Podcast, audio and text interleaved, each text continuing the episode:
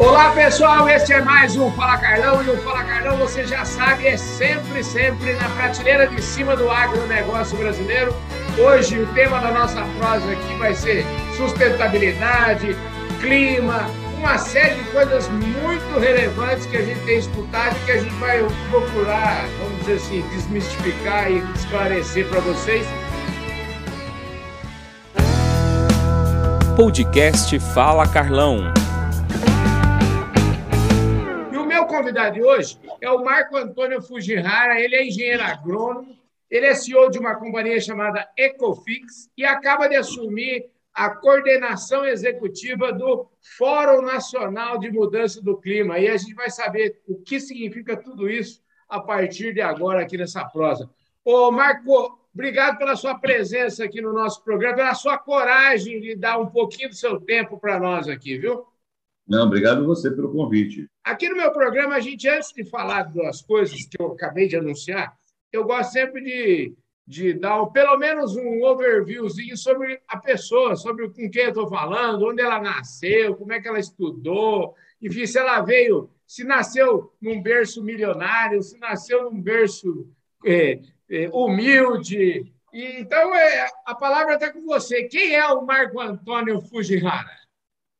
O Marco Antônio Fujihara é um agrônomo que trabalha há mais de 40 anos na na história de mercado de capitais, financeiro e junto com a agricultura.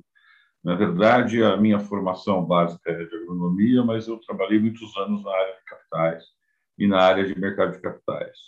E, e nessas as áreas que a gente começou a, introduzir. Trabalhei alguns anos fora do Brasil, trabalhei no Banco Mundial, trabalhei no BID, e o mais importante é que depois eu voltei para o Brasil e a gente continuou esse tema. Fui trabalhar numa numa grande consultoria que chama PwC hoje, mas ela chamava naquela época PricewaterhouseCoopers. Uh, e depois que eu saí da Price, eu comecei a trabalhar com fundos de investimento. Cara. Trabalhei com, eu montei dois fundos de investimento no Brasil. Estamos montando mais alguns nesse, esse ano. Mas a ideia básica dos fundos de investimento sempre foi investir em, em, em coisas que têm um componente de sustentabilidade e que tem um componente de ESG hoje, que todo mundo fala e tal. E, na verdade, todas essas questões estão muito interligadas. Né? E a agricultura brasileira, com essa competitividade toda, para manter essa competitividade toda, vai ter que entrar nesse samba, né? vai ter que entrar na história de ESG, vai ter que entrar nessa história de é, sustentabilidade, porque, enfim, vai ser uma exigência natural. Isso, é, é, a gente já entrando aqui na nossa conversa, né, me parece que eu sempre digo que o ESG é uma coisa assim que Parece coisa básica, né? Ou seja, qualquer empresa que queira se perpetuar tem que estar sempre olhando, qualquer empresa que tenha mais de 50, 30, 40, 50 anos, com certeza já, vamos dizer assim, já deve seguir esses parâmetros. Eu queria, dentro dessa realidade, quais são os desafios principais aí que é, a agricultura brasileira vai enfrentar nos próximos anos? Eu, eu acho, Carlos, que a gente começou na agricultura tendo vantagens comparativas. Né? A gente tem boas vantagens comparativas, a gente tem um clima bom, tem uma, uma agricultura de clima tropical excelente, a gente teve a Embrapa, assim, foi um papel fundamental no desenvolvimento de tecnologia de clima tropical. Quer dizer, eu acho que a gente tem vantagens comparativas muito boas. O nosso desafio é transformar vantagens comparativas em vantagens competitivas. Né? E como é que a gente transforma vantagens comparativas em competitivas? Né? Incluindo as outras variáveis que, que as pessoas entendem ser importantes, que os investidores entendem que são importantes, que os clientes entendem que são importantes, que são as variáveis basicamente ambientais e sociais. Então, é, eu acho que uma agricultura que a gente chegou até aqui com bastante vantagem comparativa, a gente conseguir transformar isso em vantagem competitiva, a gente ganha muito espaço. Acho que a gente tem um caminho muito grande pela frente. E a agricultura brasileira já é uma boa agricultura, pode se tornar ainda muito mais competitiva nesse cenário. Você está falando, você está dizendo o seguinte: nós temos uma avenida gigantesca pela frente. É, esse assunto ele pode ser uma ameaça, mas ele é muito mais que uma ameaça, ele é uma grande oportunidade para a agricultura brasileira? É, eu acho que essas coisas têm os dois lados sempre, né, Carol? Tem um lado de potencialidades e tem um lado de fragilidades que a gente tem que enxergar, né? Os lados das potencialidades que a gente tem, a gente conhece, que tal, são as tais vantagens comparativas. Né? Uhum. Os lados das fragilidades, a gente precisa tomar um certo cuidado, né? A gente precisa tomar mais cuidado com a questão social, até porque, na verdade, nesse país ainda existe muita desigualdade social e a gente pode diminuir essa desigualdade. Né? E, e a agricultura cumpre um papel fundamental em tudo isso, cara, porque a agricultura, primeiro, que é o PIB mais importante desse país, segundo, porque as práticas agrícolas que a gente usa são práticas agrícolas que ninguém usa. Por exemplo, a plantio direto, cara. A gente usa plantio direto há anos. Agora que o pessoal começou a descobrir que plantio direto fixa carbono no solo, entendeu? Caramba, então, vamos trabalhar essas vantagens que a gente tem e preservar essas vantagens e incluir outras variáveis, eu acho que aí sim a gente consegue deslanchar mais rápido. Você acha, conversando assim com o nosso público, com os agricultores propriamente dito, quanto que, quanto que você imagina de agricultores que ainda são reativos a esse tema e quanto, como é que nós, em que parte do caminho que nós estamos, de 0 a 10, como é que é o tamanho dessa lição de casa? Eu, eu acho assim, que todos os agricultores vão entrar nisso mais cedo ou mais tarde. Né? Uhum. É uma questão de tempo. Né? Porque, na verdade, toda a questão de ESG está ligada à alocação de capital. Ah, não, sabe, ninguém vai investir numa agricultura que tem riscos ambientais, que tem riscos sociais muito grandes. Então, o que, que a gente tem que fazer? A gente tem que preparar essa agricultura nesse enfoque de ESG para que a gente possa diminuir os riscos de um lado e aumentar as potencialidades do outro. Eu acho que isso é uma, um caminho sem volta. E um caminho sem volta porque depende da alocação de capital. Tem um outro passo importante, que eu sempre digo, que é o passo do consumidor. Né? O consumidor também está muito atento a isso. Então, tem, dois, tem duas forças importantes. Né? Tem uma força do investidor e tem uma força do consumidor. E a gente vai ter que se adaptar a isso, mais dia, menos dia. É, então, de 0 a 10, eu não tenho uma escala, eu não saberia mensurar isso, mas uhum. que essas coisas vão acontecer, vão. Entendeu? É uma questão de tempo. Né? Simples assim. Simples assim, entendeu? Cada vez mais o consumidor quer uma comida boa na mesa. Cada vez mais ele é mais exigente. Ele não sabe nem de onde veio. Né? Ele pega o azeite de oliva, coloca lá, não sabe quanto demorou para aquela azeitona ser produzida. Né? Uhum. Por outro lado, existe uma força do investidor também. Para produzir esse negócio, eu quero que não tenha riscos ambientais, sociais, econômicos, então, por favor, equacione os riscos. Então, essas duas forças de pressão, o investidor e o consumidor, eu acho que vai mudar o nosso, nosso panorama. Tem mudado já. Né?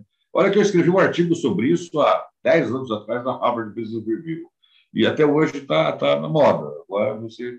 E não é só uma moda, é uma questão de se adaptar aos novos tempos. Entendeu?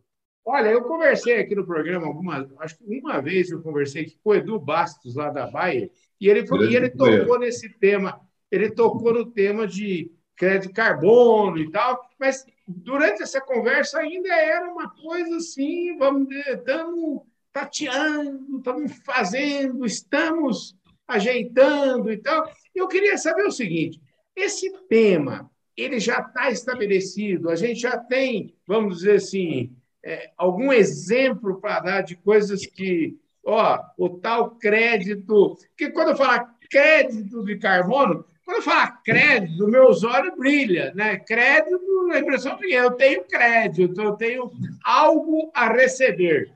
Como é que, que estágio que nós estamos com isso? Bom, vamos lá. Crédito de carbono também tem sido, também não é a salvação da lavoura, né? Uhum. Crédito de carbono, é, a gente tem que diminuir um pouco as expectativas, né? Todo mundo vai ter que continuar plantando soja, todo mundo vai ter que continuar fazendo isso. Agora vai ter que se adaptar a esses tempos. Se você quiser entrar nessa coisa, você vai ter que entrar de uma maneira correta. Crédito uhum. de carbono, na verdade, vou contar uma, uma long short story para você, uma, uma história curta. Na verdade, isso vem lá do protocolo de Kyoto, lá de 98, que começou essa história de transações de reduções de emissões. Essas reduções de emissões, depois do protocolo de Kyoto, houveram algumas transações no Brasil. O Brasil foi muito importante na época do protocolo de Kyoto. A gente teve bons projetos no Brasil. Né? A gente teve é, a capacidade de transformar as nossas vantagens comparativas em competitivas. Depois disso, teve os acordos de Paris, lá cinco anos atrás, seis anos atrás. Os acordos de Paris falaram, não, agora não vale mais quatro os acordos de Paris, e os acordos de Paris dizem que todos os países têm que reduzir as suas emissões. Legal. Se todos os países têm que reduzir as suas emissões, como é que a gente faz isso? E aí vem todas as COPs, que são as conferências diplomáticas desse assunto, e diz, olha, para a gente reduzir as emissões, num país pode vender essa redução de emissão que você fez aqui na redução de emissão que alguém pode fazer. Vou te dar um exemplo simples. Lá no, no Mato Piba tem um sujeito que conseguiu acumular mais carbono no solo plantando soja se ele conseguir adaptar o projeto dele a um crédito de carbono, isso demora um certo tempo, demora duas, três safras, você tem que uhum. medir, uhum. mais, né? Se ele conseguir fizer, fazer isso, certamente o crédito, o carbono que está armazenado no solo, na propriedade dele, vai ser mais barato do que pôr um filtro na planta da França. A planta da França tem um custo maior de colocar esse filtro. Então, essa planta industrial francesa pode comprar esse crédito que está no Maranhão, por exemplo. Né? Então, é, é uma questão de custos e oportunidade. O custo de redução de carbono no Brasil é menor do que o custo de redução na França. Então, você pode transacionar. Para isso, tem uma série de regras, né, Carlos? Não é assim tão simples. Sim. Tem uma série de metodologias, tem uma série de regras que tem que ser seguida para fazer essa coisa acontecer. E o mais importante, na verdade, é que eu penso que isso aí, no fundo, no fundo, é uma equação privada, ou seja, até teve uma portaria aí do governo, estava falando desse tema, e falou, ó, você pode fazer o que você quiser, você faz aí, tem o crédito, tá certo, mas ó, vender esse crédito para alguém também é problema seu também. Você vai atrás, você tem que provar. É por aí o negócio, não? É, na verdade, eu vou ter que falar um pouco dos mercados que existem hoje, tá, Carlos? Uhum. Então, tem três mercados hoje. Né? Tem um mercado que a gente chama de mercado regulado, que é o um mercado baseado nesses acordos diplomáticos, né? E ainda falta uma série de regulamentação a nível internacional. Toda vez que o Brasil assina um acordo internacional, quando isso volta para dentro de casa, o Senado aprovando esse acordo, ele vira uma legislação brasileira. E esse mercado ainda depende de várias regulamentações. Existe um outro mercado que a gente chama de mercado voluntário. Aí não depende da regulação do mercado internacional, é entre eu e você. Você compra, eu vendo, e você me paga, eu te entrego. Pronto, assim. Claro que há uma série de metodologias, uma série de auditorias, auditorias serem feitas para ver se você recebeu direitinho o meu carbono e se você pagou direitinho o meu carbono. E o terceiro mercado que existe é o mercado que a gente chama de jurisdicional, que é uma jurisdição. Por exemplo, um mercado que existe há 20 anos jurisdicional é o mercado da Califórnia. Na Califórnia se faz isso há 20 anos sem necessariamente ter o um governo americano por trás. O governo da Califórnia propôs esse mercado e a coisa está andando há bastante tempo. Então, esses três mercados existem. O regulado, eu entendo que vai demorar um certo tempo para as conferências diplomáticas ainda regulares mercado. O voluntário é uma questão de compra e venda de acordo com metodologias pré-estabelecidas, com métricas pré-estabelecidas, e o jurisdicional é uma jurisdição tomar à frente e fazer isso. Tem muitas jurisdições no Brasil que já estão estudando isso, mas ainda estão numa fase preliminar. Ó, deixa eu falar, eu queria, a gente falta alguns poucos minutos aqui para a gente encerrar esse tema e, e, encerrar essa prosa de hoje, né? Você vai voltar aqui outra vez, vai virar fã aqui do nosso programa. Eu queria saber o seguinte: eu queria um exemplo. Você tem um, um, um negócio que eu, eu, apresentei você também como CEO da Ecofix, e eu queria que você me falasse um pouquinho de um exemplo. Me parece que vocês fizeram lá no Maptopiba. É, eu queria que você me falasse disso e depois fechar um pouquinho para a gente falar é, do Fórum Nacional de Mudança do Clima e que bicho que é esse, enfim, para a gente. A gente, tá na verdade, foi, foi o motivo que nos trouxe até aqui. O povo deve estar tá perguntando: esse Carlão é louco da cabeça, porque ele não falou nada até agora. Então vamos lá. A Ecofix foi uma empresa que nasceu dessas provas de conceito do Mato Pipa. Né? Na verdade, a gente tinha sido contratado para fazer as métricas de carbono do solo e as métricas de precificação de carbono em 50 propriedades no Maranhão. E a gente foi lá, fez as avaliações, as análises de solo, as análises de laboratório, aquela coisa toda. 50 propriedades, você ter uma ideia, 670 amostras de solo, né? porque não dá para criar uma única amostra. Então, a gente fez tudo isso baseado em metodologias internacionais do IPCC, que é um órgão internacional científico desse assunto. E aí, a partir desses dados coletados, a gente montou um algoritmo de precificação. Quer dizer, como é que a gente precifica esse carbono? Não adianta eu ter carbono no solo se eu não consigo precificar. Né? Então, a gente montou alguns algoritmos de precificação. Aí a gente viu que, pô, a gente conseguiu montar um negócio interessante. Tem aqui de um lado a forma de dados quantitativos de carbono no solo e tal, e de outro lado, algoritmos de precificação. Pô, como criar uma empresa? Falei, ó, legal, eu já criei algumas, eu criei umas quatro, cinco empresas da minha vida, falei, vou criar mais uma, né? Então, a gente acabou criando uma empresa que é a Ecofix, no sentido de é, aglutinar esses algoritmos de precificação com, esses, com essas métricas e essas metodologias que já existem internacionalmente, a gente não inventou nenhuma métrica nova, para que a gente pudesse criar um, uma forma pela qual a gente levasse esse assunto para frente. Então, é assim que nasceu a Ecofix, é assim que nasceu de uma prova de conceito, Carlão. A gente fez um POC, que a gente chama em inglês, que é uma prova de conceito. E, é, e aí que surgiu a Ecofix. A Ecofix surge focada na agricultura, até porque a gente começou todo o sistema na agricultura, é, na área de expansão da fronteira agrícola, que é o Maranhão.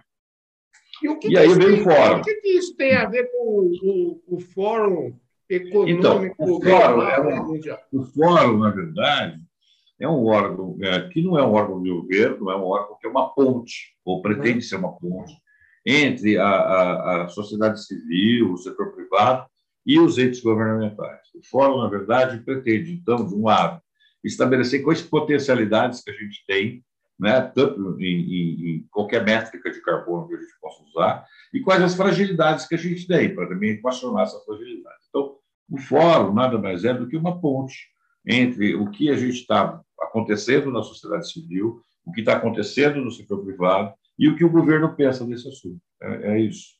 Inclusive, é um cargo de relevante interesse público. Eu não sou funcionário público, né? Então, é um cargo de relevante interesse público, mas não tem nenhuma função governamental. É uma função de ser uma grande ponte. Pegando a sua bola de cristal aí para a gente terminar a nossa conversa, em quanto tempo, que futuro que você prevê aí para o nosso agronegócio dentro desse, de, dentro desse campo de ESG, de sustentabilidade, de, de crédito carbono? Quer dizer, bota a bola no chão aí, porque tem muita gente, eu acho que tem gente achando que vai, vai viver de viver de, de árvore só. Eu queria saber se o povo. Bom, primeiro, deixa eu explicar: a bola de cristal caiu aqui, então eu não estou com a bola de cristal.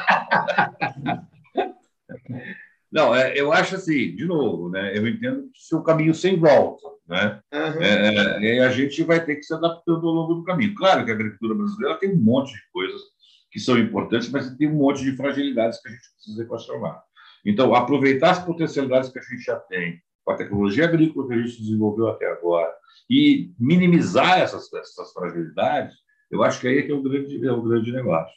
E acho mais, acho que a gente, tudo que eu falei, a pressão do investidor e do consumidor. Né? A gente vai ter que é, alterar as rotas de vez em quando e tal. Já tem gente falando em impostos de carbono na Europa. Quando o produto brasileiro chegar lá, eles vão medir a quantidade de carbono que tem. Sabe? A soja, você imaginou isso na, na agricultura em larga escala? Né? Então, já tem, já tem até algumas diretivas da comunidade europeia nisso. Isso pode criar uma barreira não tarifária muito grande.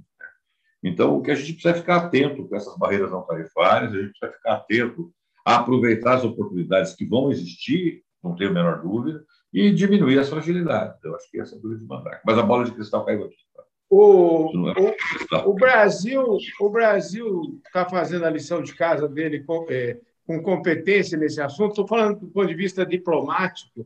A gente está sendo mais ativo ou mais reativo nessa história toda?